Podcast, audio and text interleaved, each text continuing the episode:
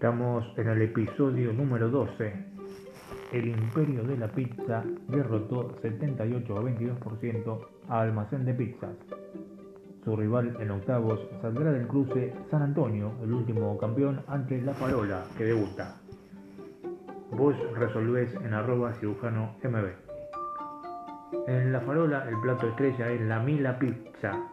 Es una milanesa de pizza. Sí, escuchaste bien recibió el premio Tenedor de Oro 2015.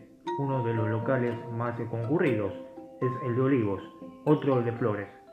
Mientras San Antonio trabaja con muy buena materia prima, ubicada en el barrio de Boedo, en Garay y Avenida Boedo, se llena rápidamente, es el tipo bodegón y hay largas colas también para retirar la pizza, para comer en la casa también. Vos votás.